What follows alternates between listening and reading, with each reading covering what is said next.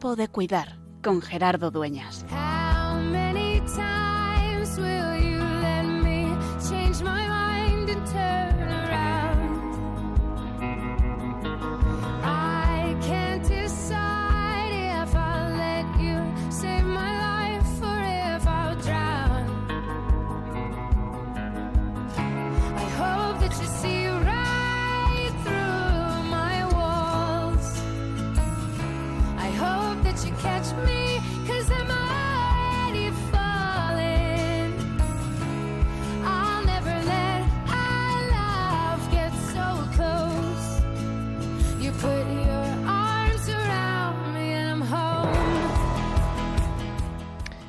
Déjate cautivar por su rostro desgastado.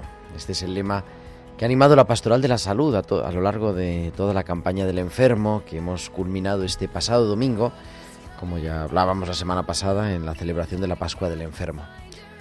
Continuamente estamos llamados a dejarnos cautivar por muchas cosas, por tantas realidades que nos salen al paso en nuestra vida.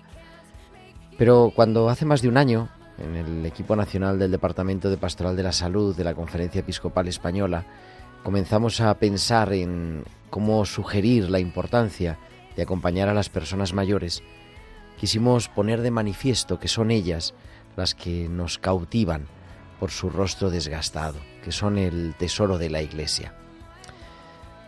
Hay rostros que nuestra sociedad no quiere ver, hay rostros que se esconden con injusta vergüenza, hay rostros que siguen marcados por el estigma del miedo a lo desconocido, por el estigma del contagio, por el estigma de la vergüenza. Rostros en palabras del Papa que el mundo descarta. Pero esos rostros son el reflejo del rostro de Dios. Son los preferidos de Él, aquellos hermanos más pequeños de Jesús, aquellos mis hermanos más pequeños que dice Jesús en Mateo 25, en los que Él se ha querido quedar. Y por eso queremos mirar el rostro desgastado de tantas personas que se les ha desgastado el rostro porque han empañado la vida gastándola y desgastándola al servicio de los demás. Y nosotros ahora los necesitamos acoger, sostener, cuidar y acompañar. Pues dejémonos cautivar por su rostro desgastado y recordémonos los unos a los otros, como hacemos cada martes aquí en Radio María, que es, que siempre es, tiempo de cuidar.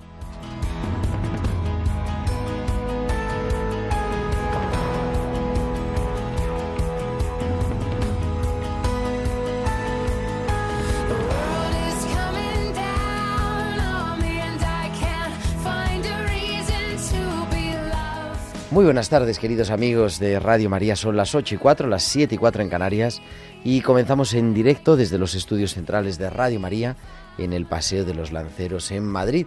Esta nueva edición de Tiempo de Cuidar, el programa de Pastoral de la Salud de Radio María, el programa que cada martes te acompaña de 8 a 9 de la tarde, de 7 a 8 en Canarias, aquí en tu emisora en Radio María y en este mes de mayo, en este mes de María, en el que seguimos pidiéndole a nuestra Madre que ella nos sostenga, nos acompañe y que podamos hacer posible su sueño de llegar a tantos hogares con tu ayuda. Y son ya 232 programas que venimos haciendo. Este suma el 232 con un equipo estupendo capitaneado por Javier Pérez en el control de sonido. Javier, Javi, muy buenas tardes. Buenas tardes, Gerardo. Con Juan Palanca, con Germán García, bueno, hay un control hoy tremendo, maravilloso. Y con muchas cosas más, con Tibisay López en la producción, con Bárbara Omar en la producción musical y tantos amigos que nos ayudan, que nos ayudan, que nos ayudáis a hacer posible que cada semana estemos aquí acompañándonos, poniendo un poquito de esperanza y recordándonos la importancia de cuidar. ¿De qué hablamos en este martes 16 de mayo del año 2023? Ya en el Ecuador del mes de mayo y en la recta final de la Pascua. Pues vamos a continuar elaborando nuestros duelos, una serie que ya, este es el programa 36 que dedicamos a esta gran serie elaborando nuestros duelos con ese especialista mundial en acompañamiento en duelo que es Mateo Bautista, sacerdote religioso Camilo, que enseguida nos va a atender y se incorpora a nuestro programa desde Lima, en Perú.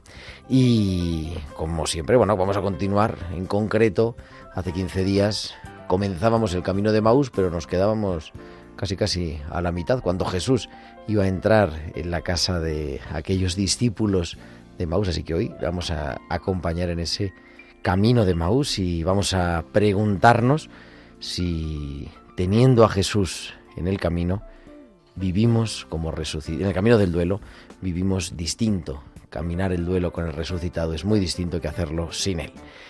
Y como siempre, los hospitales con alma, las pinceladas bíblicas y recordarnos que estamos en la campaña de Radio María, la campaña del mes de mayo, en, durante todo este mes y nos lo recordaremos también dentro de un ratito con nuestro director editorial, el padre Luis Fernando de Prada. Y como siempre, os invitamos también a poneros en contacto con nosotros, como nos han mandado tantos amigos, con vuestros correos electrónicos en, nuestro, en nuestra dirección, tiempo de cuidar, arroba radiomaria.es tiempo de cuidar arroba radiomaria.es y también nos podéis seguir en las redes sociales.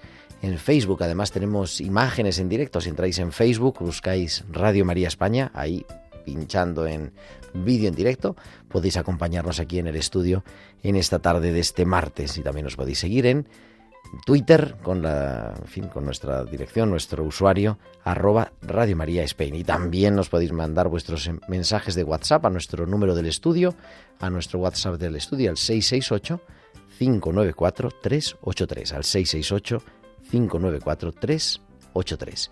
Pues son 8, 8 y 7, 7 y 7 en Canarias, viajamos hasta San Sebastián. Allí nos espera, como cada semana, Valcisa, que nos trae sus hospitales con alma.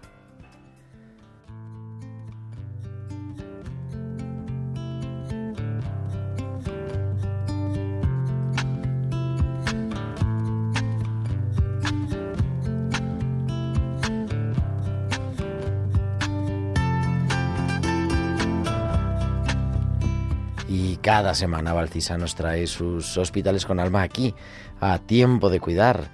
Valcisa, muy buenas tardes. Buenas tardes Gerardo y buenas tardes también a todos los oyentes. Diagnóstico, miedo. Paco es un paciente al que dimos de alta un miércoles y no tardó en regresar al hospital en menos de 24 horas. Apareció de nuevo en la urgencia diciendo que no había pasado buena noche, que se encontraba muy intranquilo. Como es costumbre, le pedimos las pruebas pertinentes al llegar para descartar alguna complicación.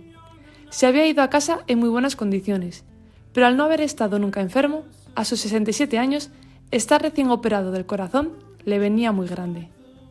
Una vez visto los resultados de las pruebas y estando tranquila que en el momento actual no tenía nada grave, fui a verle de nuevo. Según le preguntaba por lo que había experimentado la tarde y la noche anterior, estaba más convencida de su diagnóstico. Una vez terminó de contarme y tras decirle que todo estaba bien, les dije a él y a su esposa, ¿sabes qué diagnóstico digo que tienes? Miedo. Como os podéis imaginar, mi diagnóstico no solo le desconcertó a él, sino a su mujer.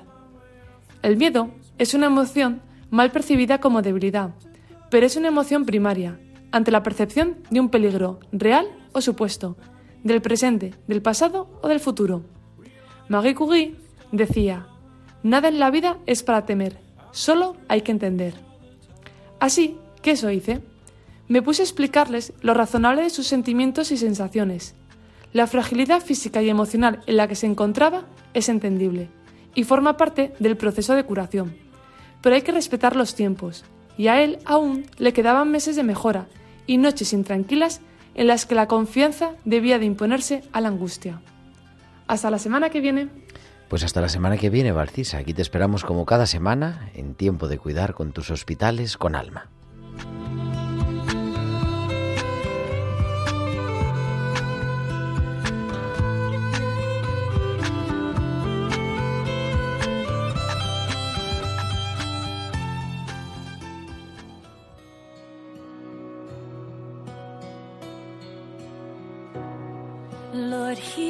I am.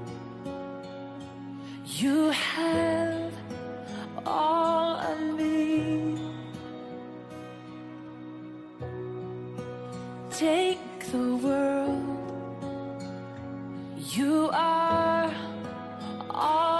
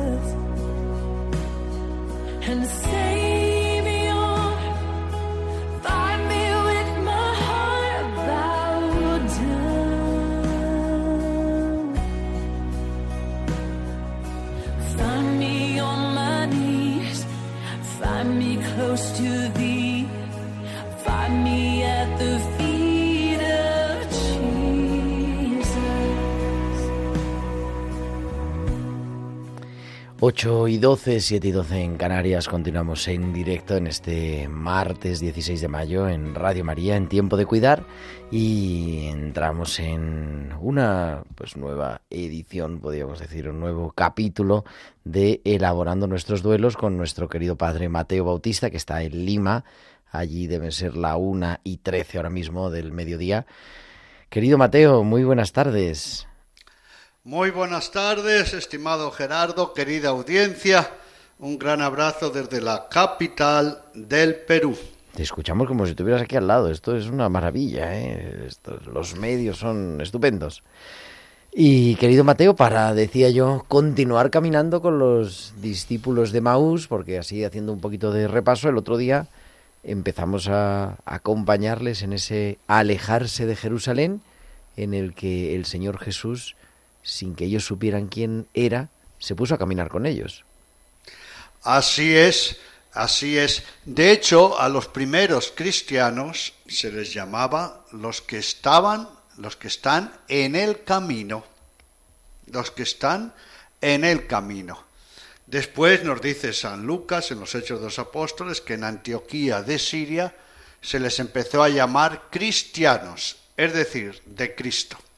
Pero inicialmente los que estaban en el camino, en el camino de Jesús.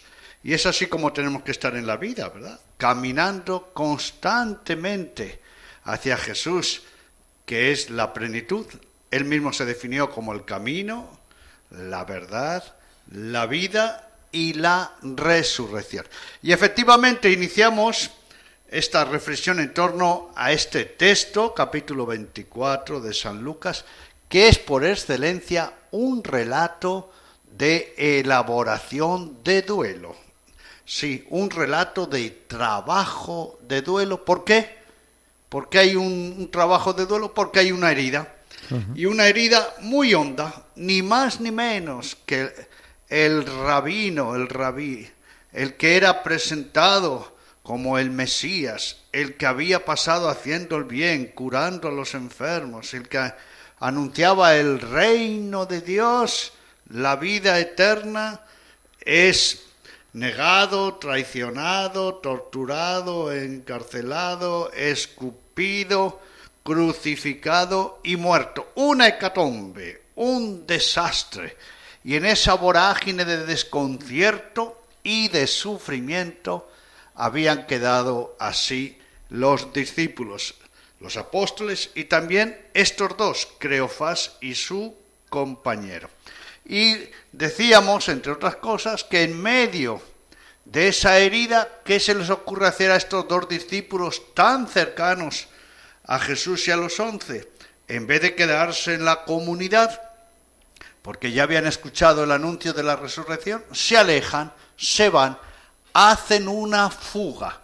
Y ya nos tenemos que decir de entrada que lo último que podemos hacer ante toda herida, ante todo sufrimiento, querido Gerardo, es huir.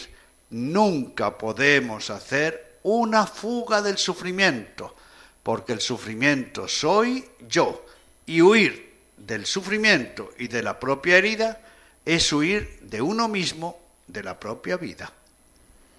Así es, recordar a nuestros oyentes, y algunos, vamos, nuestros oyentes son muy fieles, pero si alguien quiere recordar el programa en el que hablábamos de esto, pues nada más tienen que entrar en radiomaria.es, ir, ir al podcast Tiempo de Cuidar, y ahí tienen todos nuestros programas y también el que, digamos, a la primera parte de los discípulos de Maús.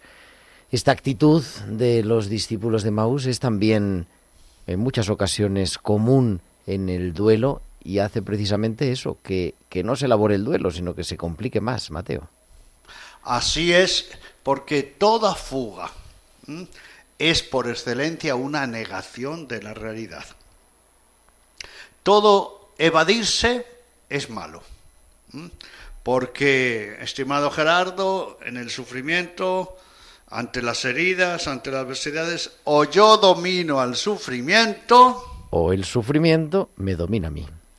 Y no me puedo fugar del sufrimiento porque como soy yo, vaya donde vaya, marche donde marche, me esconda donde me esconda, niegue lo que niegue, el sufrimiento soy yo.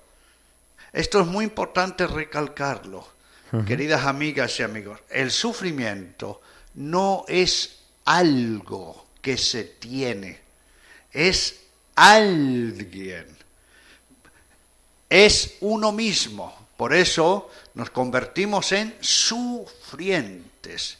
El sufrimiento por excelencia es una reacción de una persona, tal como es, con sus circunstancias, su personalidad, sus recursos. Es una reacción de cada persona ante una causa, un disparador que es una verdadera amenaza. ¿no? ¿Y cómo reacciona la persona? Pues reacciona mal. ¿Cómo reaccionamos? Pues reaccionamos con una gran sensibilidad interior. ¿Cómo reaccionamos con desconcierto? ¿Cómo reaccionamos siendo superados? ¿Cómo reaccionamos con confusión? ¿Cómo reaccionamos con dudas? ¿Cómo reaccionamos con miedo? ¿Cómo reaccionamos quedándonos paralizados, bloqueados, es cómo reaccionamos perdiendo la paz interior, ese desasosiego, ¿eh? incluso creyendo que este sufrimiento es superior a nosotros y que jamás vamos a poder con él. Esto es muy importante. Debemos conocer la fenomenología del sufrimiento. El sufrimiento soy yo porque en persona, yo mismo estoy reaccionando. Por eso, queridas amigas y amigos, es evidente algo que todos lo sabemos. ¿Cuál es? Que ninguna persona sufre igual. Ni ninguna persona, o dos personas o tres, sufren lo mismo el mismo tiempo por la misma causa porque sufrimos según somos, sufrimos según es nuestra espiritualidad, según los vínculos, según pidamos ayuda, según nos abramos o no, según nuestros valores, según nuestra espiritualidad, según nuestro botiquín. Pensemos, si seguimos con el ejemplo bíblico y en la palabra de Dios, que Judas, Judas no reaccionó igual que Pedro. Pedro no reaccionó igual que Judas. Judas terminó ahorcándose. ¿eh? Jesús terminó siendo el primero de los papas. ¿eh? Había un sufrimiento, los dos negaron, los dos traicionaron, pero cómo reaccionaron ¿m? y cómo trabajaron esa reacción, esa es la diferencia. Entonces quedémonos ya inicialmente, y así recordamos un poquito del programa anterior, ¿eh? siempre el sufrimiento, veámoslo por favor como una reacción. ¿Y por qué insistir en esto? Porque el sufrimiento, por tanto, no viene de fuera. No, no, no. El sufrimiento lo provocamos nosotros. Nosotros somos la fábrica de hacer sufrimiento. ¿Por qué? Ha habido una causa, ciertamente, un disparador, pero el sufrimiento es una reacción. Y aquí viene la cuestión. ¿Y me quedo paralizado con esa reacción? Que además, como digo, nos desborda, nos supera. No, no, no, no.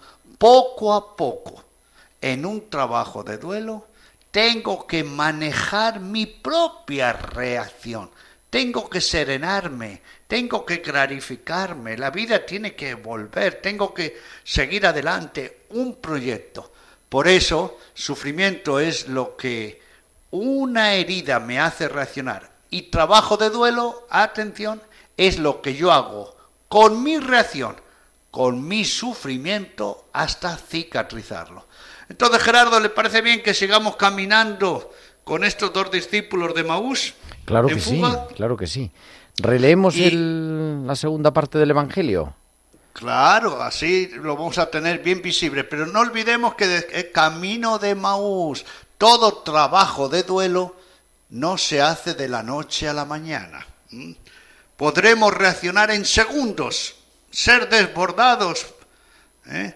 en segundos, entrar en crisis en segundos, pero esa herida en la que estamos reaccionando no va a cicatrizar de la noche a la mañana, necesita todo un proceso, es el camino de duelo.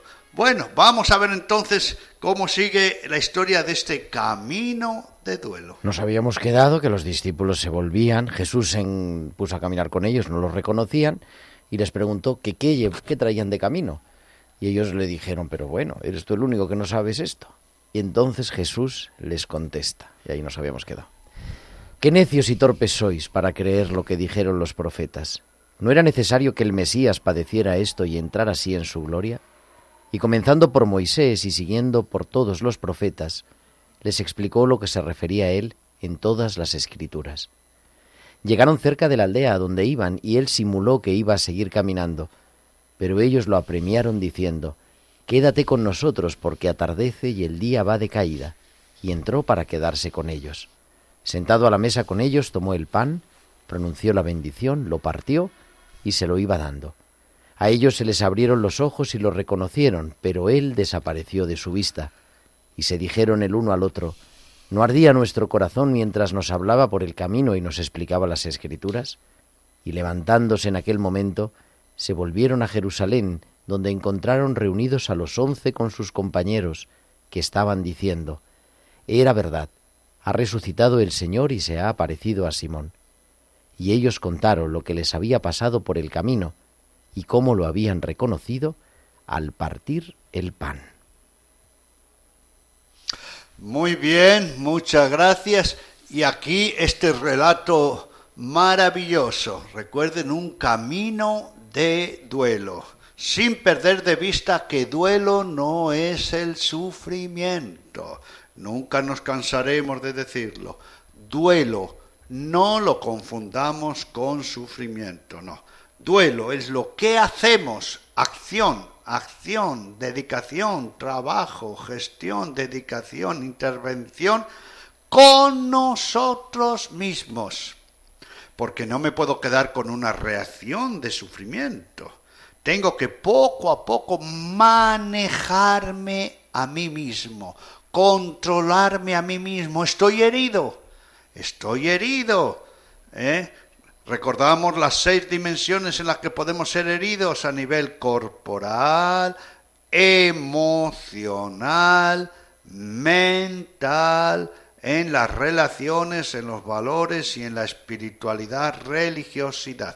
Siempre que tengamos una herida, como decimos que el sufrimiento es una reacción desde dentro. El sufrimiento es muy interno, pero interno ¿dónde? Lo tenemos que localizar en una de estas dimensiones o en todas. Y estos dos discípulos estaban muy heridos, muy heridos.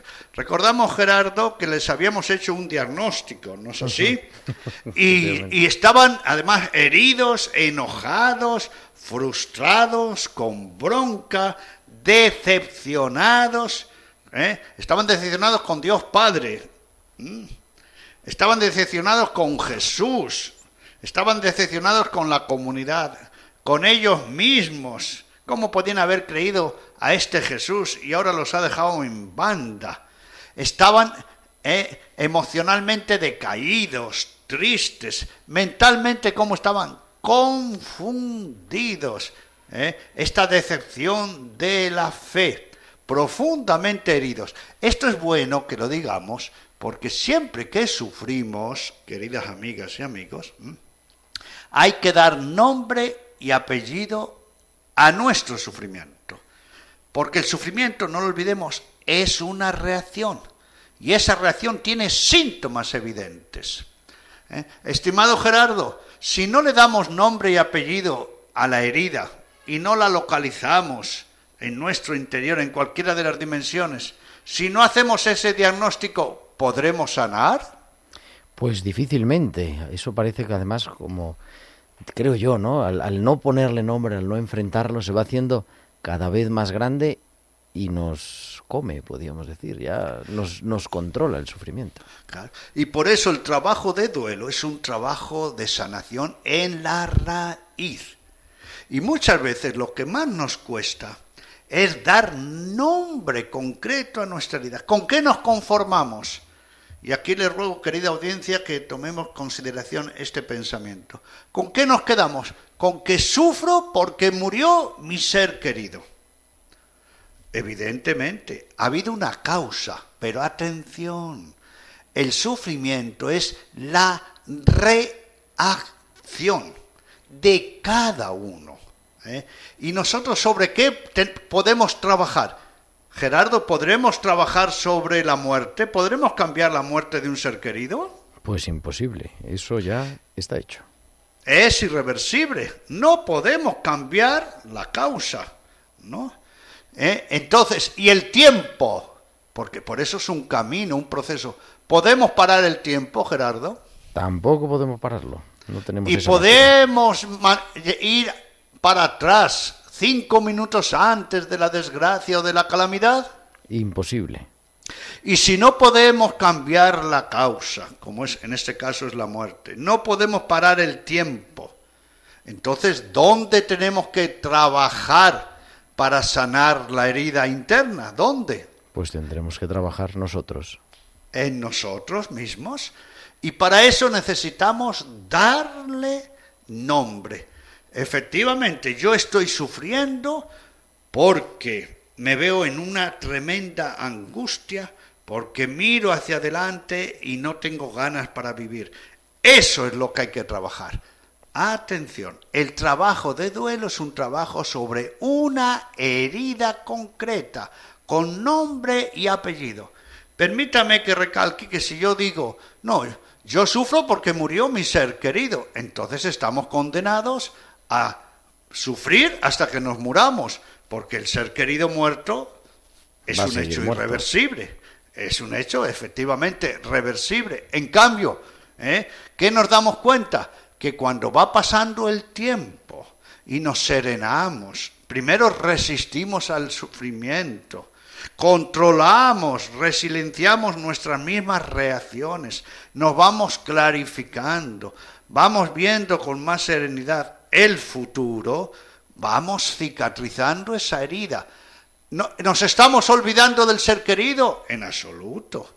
¿Estamos dejando de hablar? En absoluto. ¿Estamos dejando de recordarlo? En absoluto. ¿Que no tenemos añoranza? Tenemos añoranza. Pero nosotros mismos vamos controlando nuestra propia reacción. Esto es muy importante porque es la responsabilidad en el propio sufrimiento. Pues bien, estos discípulos en realidad ¿cómo estaban? Descontrolados, superados. Atención, inicialmente el sufrimiento nos desborda. Todos, cuando hemos tenido un gran sufrimiento, hemos tenido esta experiencia. El sufrimiento se nos presenta omnipotente, todopoderoso, omnipresente las 24 horas del día. Parece que nos vamos a volver locos. Y además, un sufrimiento eterno que no va a pasar nunca. Y no es así. Si nosotros poco a poco lo trabajamos, ese sufrimiento irá sanando. Por eso necesitamos hacer este camino con una metodología de un buen trabajo de duelo, porque todo sufrimiento, mejor antes que después, tiene que cicatrizar. Pero lo que no podemos hacer es lo que hicieron estos discípulos de Maús, una fuga. Por cierto, Gerardo, eh, ¿estos discípulos hablaron de la resurrección de Jesús? Entre ellos no habían dicho nada, claro. Ah, bueno, les habían oído algo, ¿no? Habían oído, pero no habían eh, hecho caso. Claro, no habían hecho caso, no habían hecho experiencia del resucitado. ¿eh? Y se habían quedado con qué? Con el pasado, con la imagen de Jesús, con la imagen del pasado. Habían anunciado ya las mujeres ¿eh? que la tumba estaba vacía. Ellos en vez de quedarse con la comunidad, se alejan, temerosos, desconfiados, confundidos, decepcionados, amargados, resentidos. Miren cómo es importante dar nombre y apellido a las heridas que tiene cada persona. Bueno, y ahora viene la cuestión. ¿Eh? Estos discípulos, si hubiesen seguido así, Gerardo, así, y si hubiesen ido, nunca más hubiésemos sabido de ellos. ¿Y cómo habría terminado su herida? ¿Qué habría sido de ellos? ¿Qué cree usted? Pues habría acabado en una decepción profunda y quizá en una depresión. Exacto. Todo y resentidos, y resentidos con Dios, amargados. ¿eh? Y bueno, y se pone un caminante a su lado. Por eso qué importante es, queridas amigas y amigos, que cuando sufrimos no nos metamos en nuestra propia cárcel del aislamiento. No nos convirtamos en autistas. Tenemos que hacer algo que con mucha humildad, pero con mucha inteligencia. ¿Cuál es? Pedir ayuda y dejarnos ayudar. Decir, esto es cosa mía, eso es soberbia. O decir, nadie me puede entender, eso es soberbia. Nadie sufre como yo, eso es soberbia. Nadie me puede echar una mano, más soberbia. Si las personas tienen dos manos, es muy importante la humildad y la inteligencia. Recuerden, cuanto una persona es más grande, más humilde. Cuanto es más sabio, más humilde. Cuanto más inteligente, más humilde. Cuanto más espiritual, más humilde. Pedir ayuda y dejarse ayudar. Y bueno, estos dos discípulos tuvieron la gracia de que un caminante, ni más ni menos que el resucitado, se puso a su lado. ¿eh? Ahora, qué paradoja, ¿no, Gerardo? Eh, por quien ellos creían que sufrían, por, atención, por quien ellos creían que sufrían, porque sufrían por ellos mismos, ¿eh? no por Jesús, sufrían por ellos, no por el muerto. Resulta que ahora es el que los está ayudando. ¿No le parece que eso es una paradoja muy curiosa? Así es, así es, efectivamente. Y díganme, queridas amigas y amigos, y Gerardo, ayúdeme usted. Cuando una persona dice, ¿eh? perdí a mi ser querido, ¿eh? me abandonó, ¿eh? ya no cuento con él, es lo mismo que una persona diga, lo entregué a Dios, ¿será lo mismo, Gerardo? Completamente diferente ahí. Cuando uno diga, lo perdí, lo perdí, lo perdí, y otro diga, mi ser querido está en la presencia de Dios, está en el amor de Dios, está en la gloria de Dios. ¿Será lo mismo, Gerardo? Pues para nada. Y por eso miren que hay una diferencia grande en lo que llamamos un trabajo de duelo, inmanente o trascendente. El duelo inmanente es el que se murió, lo perdí. Perdí el amor, ya no lo puedo amar, y miren qué desgracia, ya no me puedo sentir amado. En cambio, ¿qué es un duelo espiritual trascendente? Donde lo entrego al Señor. Lo puedo amar en el amor de Dios. Miren qué hermoso y profundo. Puedo ser amado por mi ser querido desde el amor de Dios, porque creemos en la comunión de los santos. Pues bueno, todo esto para tener en cuenta cómo nos tenemos que psicoeducar y formarnos espiritualmente en los trabajos de duelo. Sigamos con los caminantes. Estos, estos dos discípulos, Gerardo, que se, que se decepcionan, amargados, resentidos, discutían entre ellos, hasta enojados, sin embargo, hicieron alguna cosa muy buena, ¿no le parece? Hombre, claro, empezaron, hicieron varias cosas, sacaron lo que llevaban dentro y luego le invitaron a quedarse con ellos. Quédate con nosotros porque atardece y el día va de caída. Y cuando el Señor Jesús se puso a su lado, ellos podían haber dicho, apártate, estamos mal, nos venimos desahogando, déjanos tranquilos. ¿Lo podían haber desechado a Jesús? Claro, podían no haber hecho caso. Y no hubiera pasado a la historia. Ah. Cuando, exacto, cuando el Señor Jesús les preguntó, ¿y de qué hablan? Ellos podían haber dicho, ¿y qué te interesa a ti? ¿Eh? ¿Qué te interesa a vos? ¿Esto es sufrimiento nuestro? ¿Por qué tenemos que contar a vos nuestras penas? Esto es mi, mi sufrimiento. ¿Fueron egoístas en ese sentido o fueron generosos? En ese sentido no, claro que no. Abrieron su corazón y se dejaron ayudar de alguna manera. A veces pensamos, ¿no? Al contrario, a veces pensamos, nadie me va a entender.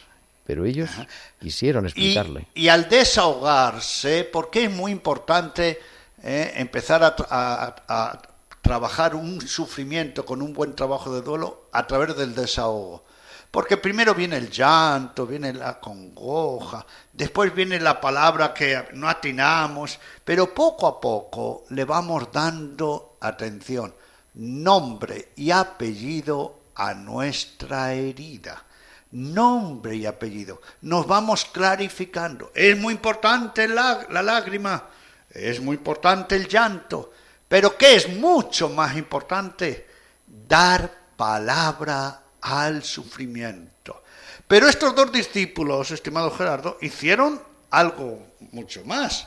¿eh? Fíjese que incluso comentan, las mujeres hablaron de la resurrección, ¿eh?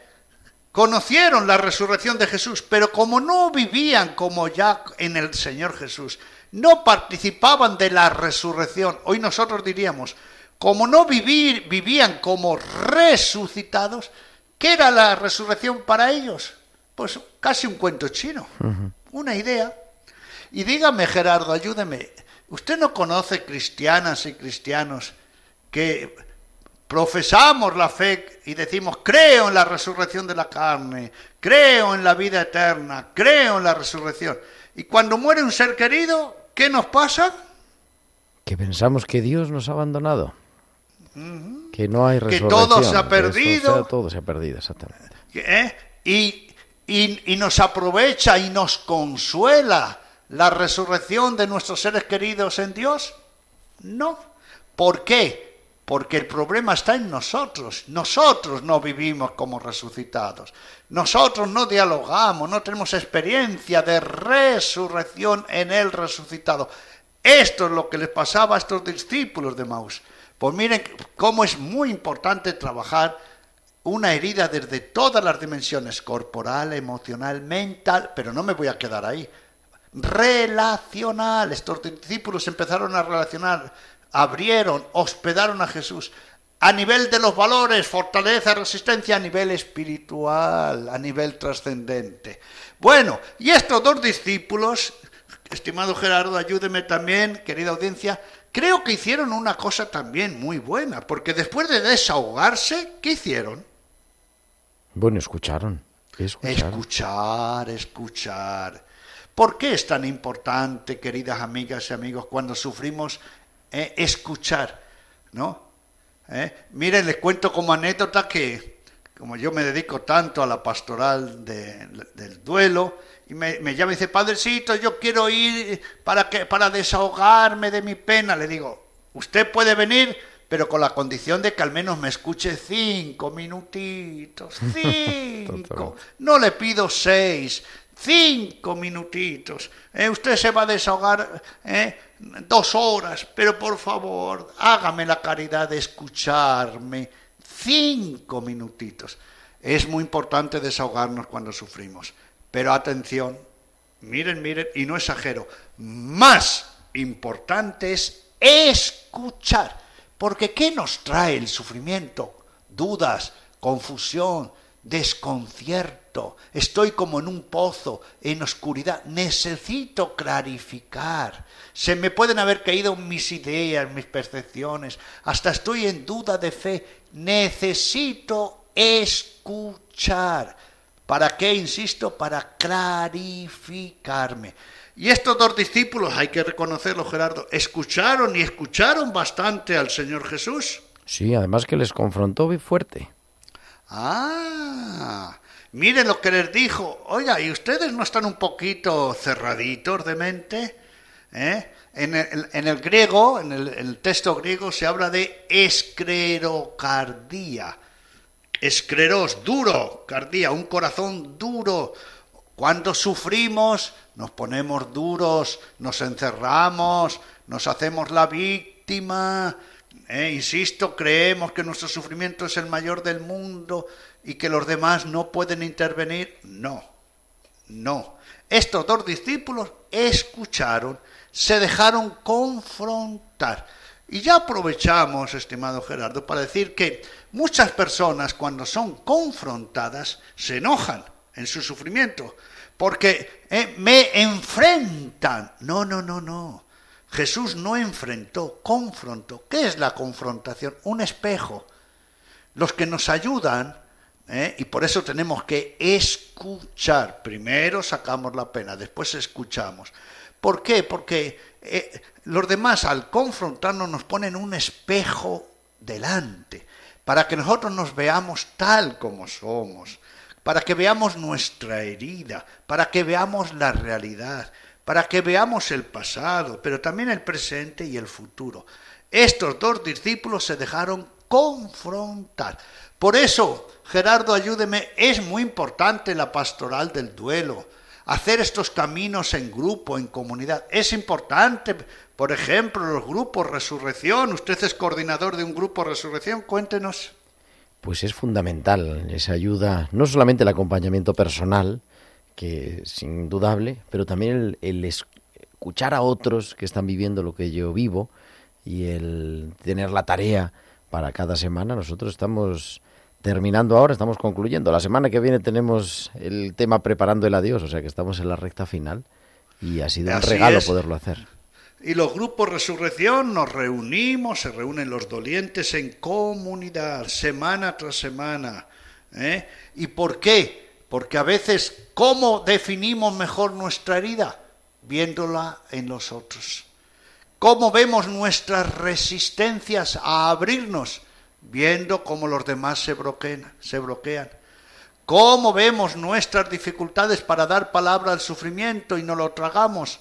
Lo vemos mejor cuando estas actitudes que no son buenas las vemos en los demás. Y cuando vemos que los demás se abren, escuchan, se confrontan, ¿eh? empiezan a darse eh, caricias positivas, empiezan a purificar la fe, es un estímulo para nosotros. Por eso en la iglesia somos comunidad, comunicación y comunión.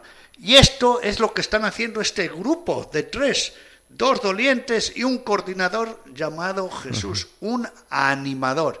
Y algo muy importante, Jesús les habla desde la palabra de Dios. Estimado Gerardo, ¿por qué necesitamos la palabra de Dios cuando sufrimos? Porque esa es la palabra que no pasa, la que de verdad da sentido a nuestro sufrimiento. Así es. Y estos dos discípulos se hacen dóciles a la palabra.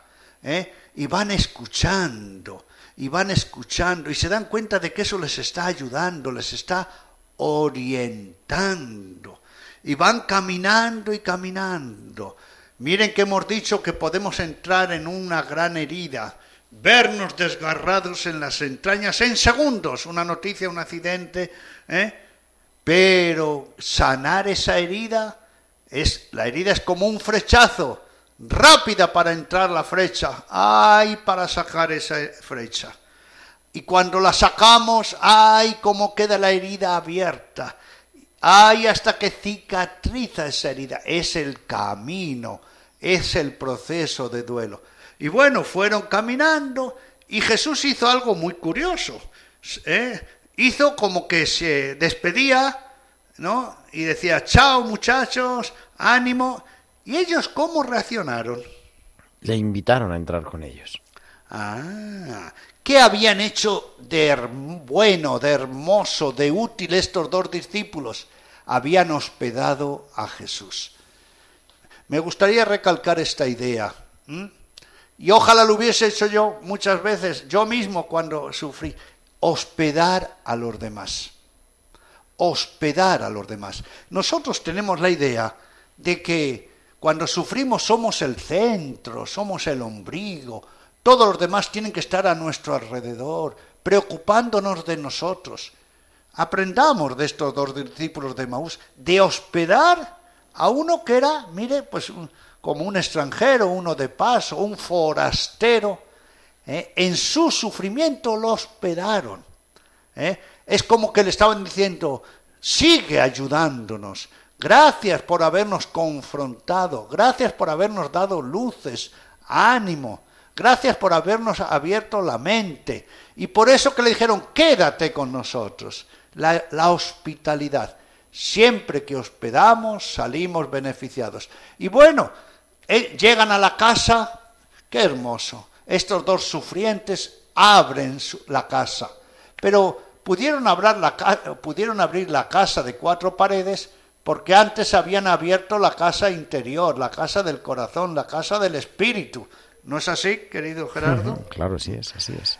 Y en la herida, atención, tenemos que abrirnos emocionalmente, pero sí, pero tenemos que abrirnos mentalmente. Tenemos que abrir la casa de nuestra mente, porque nos desahogamos, nos volvemos a desahogar, volvemos a contar, volvemos a desahogarnos, nos ahogamos en nuestro desahogo, volvemos a desahogarnos, pero mentalmente nos quedamos de piñón fijo. Gerardo, ¿usted no conoce personas que sufren, pasan incluso años y, se han quedado estancados en piñón fijo en su herida? Así es tanta gente, ¿verdad?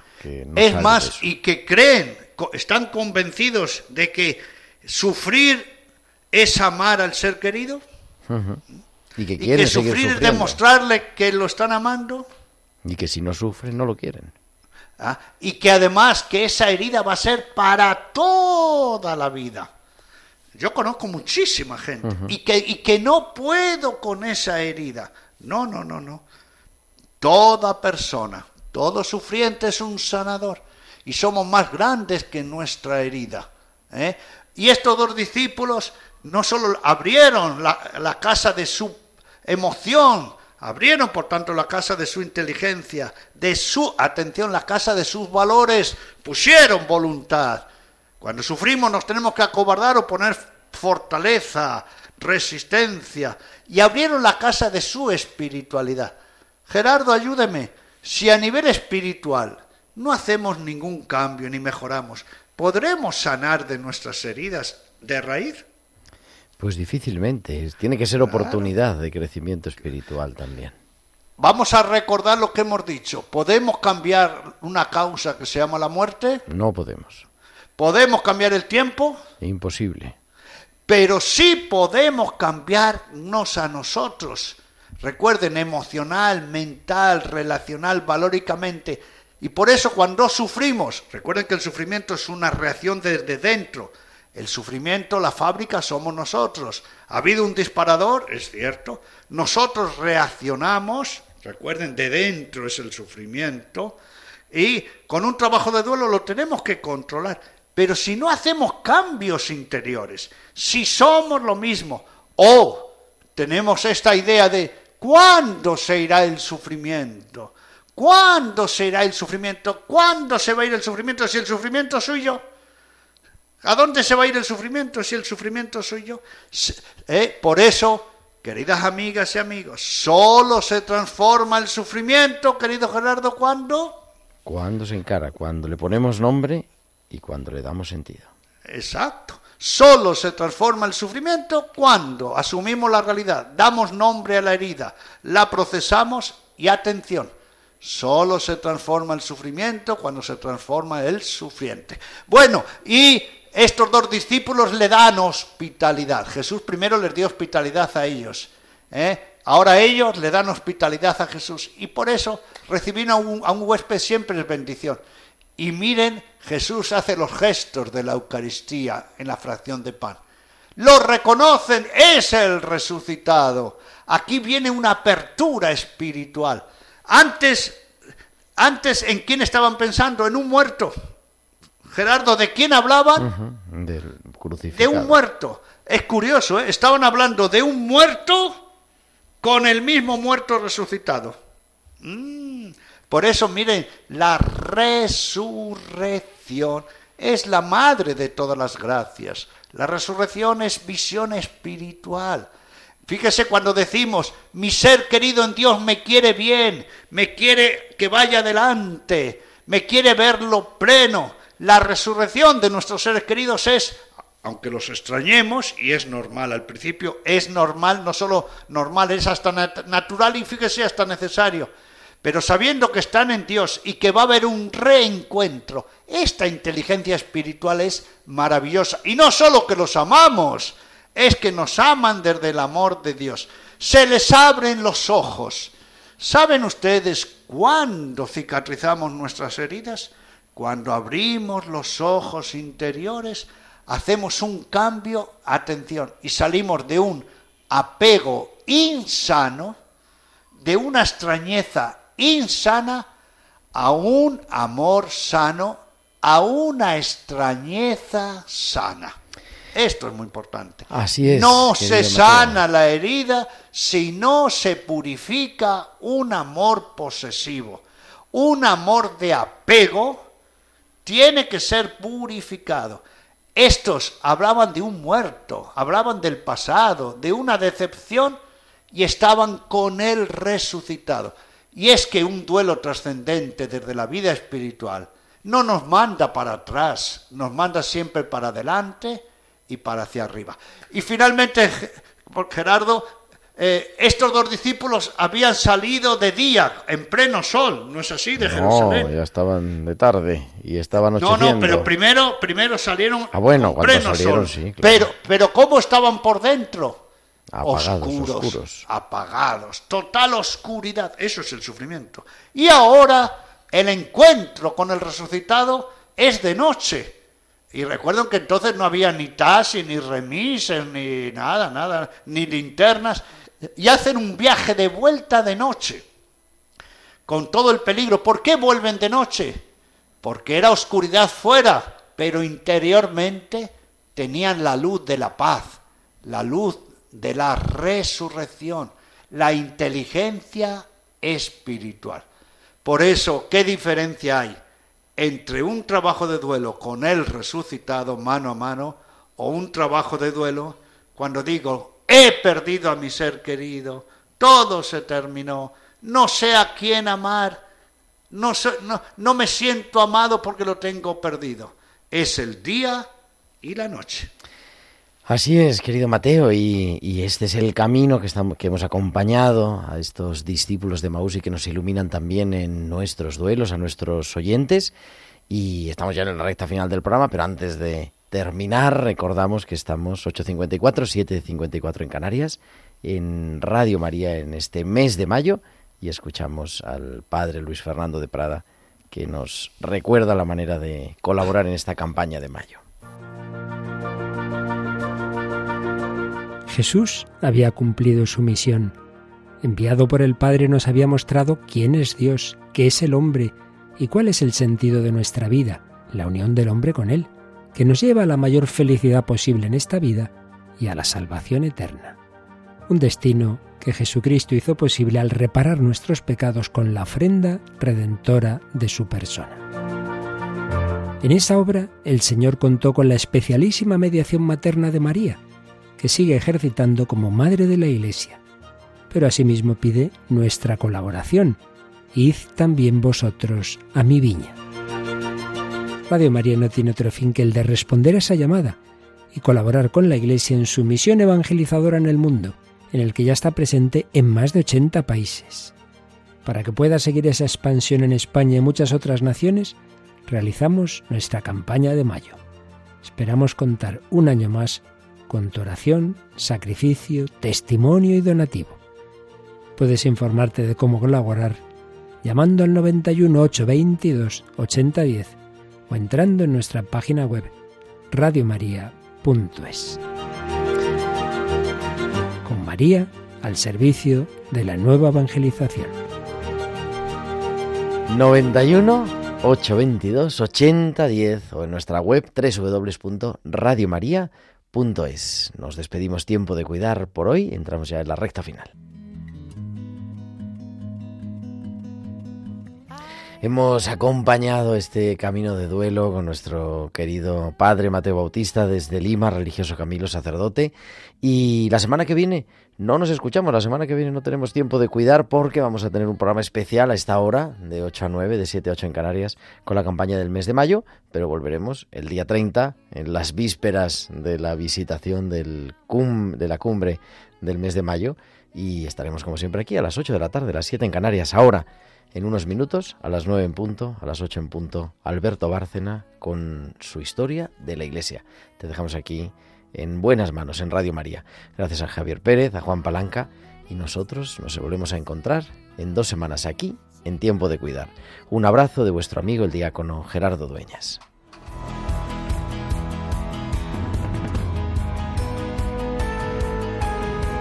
Han escuchado Tiempo de Cuidar con Gerardo Dueñas.